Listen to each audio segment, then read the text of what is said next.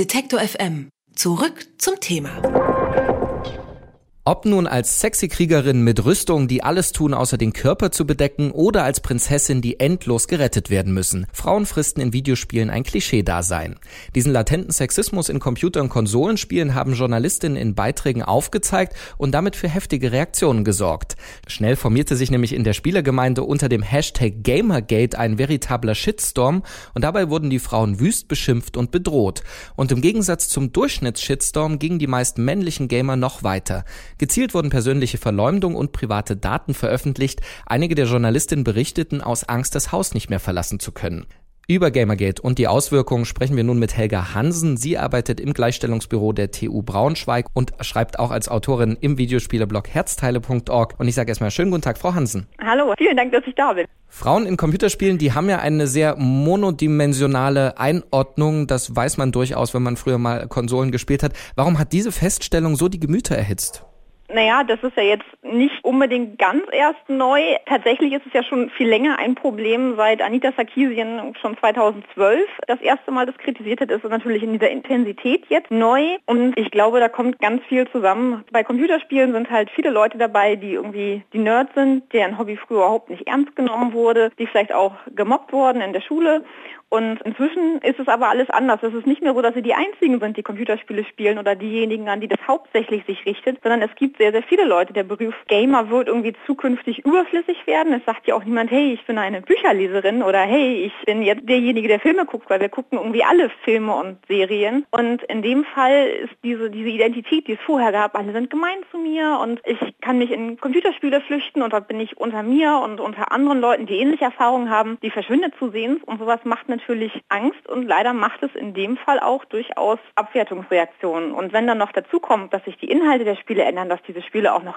kritisiert werden, dass sie quasi angegriffen werden, dann ist das eine sehr explosive Mischung, wie wir gerade sehen. Und äh, diese Menschen, die sich dann eben in diesem Shitstorm äh, zusammengetan haben, sind das die, die, Sie haben das auch so ein bisschen gerade in diesem Klischeebild anklingen lassen, also die Nerds, die keine Freunde haben und vielleicht auch ein bisschen wenig Selbstbewusster, sind das die, die sich dann aufgeregt haben? Das ist natürlich am Ende eine gute Frage. Das weiß man nicht so genau, weil meistens läuft es ja über Twitter-Accounts ab, teilweise auch ziemlich anonym. Ähm, das genau zu sagen ist natürlich schwierig, ob die Freunde haben oder nicht.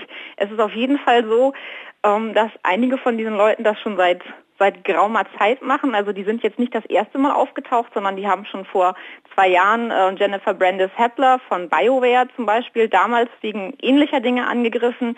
Die haben schon sich an anderen Aktionen beteiligt. Es gibt so einige Leute, die verfolgen dann die Twitter-Accounts jahrelang ja auch zurück und schauen, was haben die eigentlich schon früher getwittert und haben das inzwischen schon, schon herausgefunden. Und einige der sogar berühmten Köpfe davon, der Ex-Freund wäre eine Spieledesignerin. Es geht ja auch nicht nur um Journalistinnen, es geht ja auch um Frauen, die an anderer Stelle beteiligt sind in der Games-Industrie. Das ist zum einen eben dieser Ex-Freund einer Spieledesignerin gewesen oder auch äh, jemand, ich glaube, der ist noch Student, aber der hat auch selber dieses ähm, Anita Sarkeesian Bitte hier verprügeln Spiel schon mal gemacht und ich glaube nicht, dass das jetzt irgendwie so die coolen Hengste an ihrer Universität waren, sondern vielleicht doch eher die Nerds, ja. Jetzt mal abgesehen von äh, diesen Menschen und ihren Reaktionen, es gab ja auch immer wieder zumindest Versuche, ähm, im Kontext dieses Gamergates dort auf, also man hat auf freie Meinungsäußerung beharrt und auch Journalismuskritik. Gibt es da berechtigte Kritik trotzdem an diesen Feststellungen? Jein, also ich glaube prinzipiell gibt es auf jeden Fall berechtigte Kritik. Journalismus ist natürlich nicht ausgenommen von Kritik wie irgendetwas anderes. Journalismus muss auch kritisiert werden und gerade Spielejournalismus ist seit Jahren in einer großen Debatte darüber, wo es hingehen soll. Nein, aber weil das in dem Zuge der Gamergate-Debatte von denen eigentlich fast gar nicht kam, weil es ja durchaus auch tatsächlich die Leute sind, die jetzt angegriffen werden, die eben schon vorher die Kritik geäußert haben, die entweder eben die Kritik an den Inhalten der Spiele selbst geäußert haben oder vielleicht auch in dem Sinne Anita Sarkeesians Serie, die diese Stereotype aufgreift und aufzeigt, ist eigentlich auch schon eine Kritik am Spielejournalismus, der das bisher immer alles so unkritisiert hat und einfach unkommentiert auch hingenommen hat. Und auf der anderen Seite gibt es also die Kritik, die man noch äußern müsste, die auch tatsächlich geführt wird, nur eben schon vorher auch und nicht bei Gamergate, diese Dinge wie, ist es wirklich notwendig, dass äh, Spiele-Reviews immer die gleichen Dinge gut finden und am Ende immer die gleichen Spiele einfordern und alle Spiele irgendwie als weniger witzig oder weniger cool bewerten oder einfach weniger Punkte vergeben, weil sie mal anders sind. Oder auch diese Praktiken, dass eben Leute von Spielefirmen alles zugesendet bekommen, dass sie auf Konferenzen eingeladen werden, dass es tatsächlich auch Journalisten ja gab, die für andere Dinge dann geworben haben und dann irgendwie vor irgendwelchen Chipstüten peinlich sitzend ein Werbevideo drehen, inwieweit sich das vereinbaren lässt.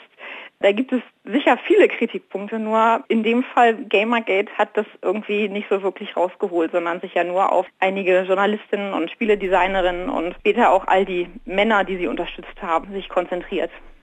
Jetzt haben Sie das ja schon immer wieder anklingen lassen, dass es so Umwälzungsprozesse einfach in der Gemeinde gibt, ich sag mal unter den Spielerinnen und Spielern und auch eben in den Entwicklungsstudios, Sie haben ja gesagt, auch Spieleentwicklerinnen, dass einfach dort Frauen präsenter sind und wahrscheinlich immer mehr. Ist dann dieses ganze Gamergate möglicherweise eben auch so eine Art Nachwehe von diesen Umwälzungsprozessen, dass einfach manche Leute nicht damit klarkommen, dass sich das Ganze öffnet? Ich hoffe es, dass es eine Nachwehe ist. Ich glaube, im Moment ist es eher noch ein aktiver Teil, in dem Leute eben das Gefühl haben, wenn es künftig natürlich auch Spiele gibt, in denen nicht davon ausgegangen wird, dass der männliche heterosexuelle weiße Protagonist eben derjenige ist, der in 90 Prozent aller Spiele auftritt und sondern in 10 Prozent der Spiele vielleicht auch mal schwul ist oder vielleicht auch mal eine schwarze, äh, ein Schwarzer ist oder vielleicht sogar eine schwarze Frau und dass das alles viel selbstverständlicher wird, dass es nicht bedeutet, dass man ihnen irgendwie etwas wegnimmt. Ich hoffe, dass es am Ende Gamergate ja eine Nachwehe ist und dass wir tatsächlich den Weg, der angefangen hat, auch weitergehen werden und mehr weiter diverse Spiele sehen werden und Spieledesignerin, Spielekritikerin, dass das überhaupt wirklich ein Gamer nicht mehr dieses Wort ist, mit dem man komische Menschen bezeichnet, die nur vor ihrem Computer hängen, sondern dass alle Menschen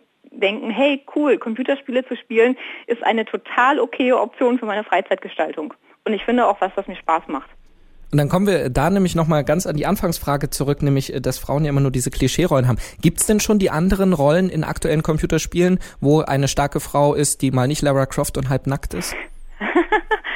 Äh, also es gab ja durchaus schon immer mal wieder coole Frauen. Die, die ich immer gerne hervorhole, ist Kate Archer. Die habe ich sehr geliebt, also James Bond in weiblich in den 60er Jahren. Oh ja. Das, als ich noch jünger war, fand ich das total cool. Aber im Moment es gibt über diese äh, Umwälzungen hinaus, über die Protagonistin, gibt es ja inzwischen auch einfach ganz viele andere Spiele, die vielleicht ähm, also wo auch überhaupt dieses, ich habe jetzt hier einen Protagonisten, das ist eigentlich ein Ego-Shooter, es ist vielleicht noch ein Adventure darüber, das hinausgeht. Und da gibt es inzwischen ja durchaus einige Spiele und Ansätze und gegen die Leute, die das machen, richtet sich ja dann durchaus leider auch gerade der Ärger. Aber das soll natürlich nicht bedeuten, dass wir jetzt damit aufhören. Ich hoffe, das wird, wie gesagt, einfach weitergehen und wir sehen noch mehr Spiele, weil die paar, die es gibt, sind natürlich noch lange nicht ausreichend. Und Kate Archer hatte, äh, das weiß ich auch aus eigener Erfahrung, vor zehn Jahren schon coolere Sprüche drauf als die meisten ihrer männlichen Kollegen.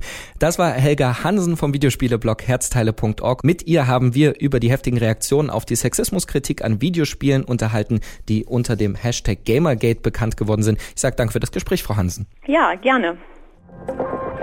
Alle Beiträge, Reportagen und Interviews können Sie jederzeit nachhören im Netz auf detektor.fm.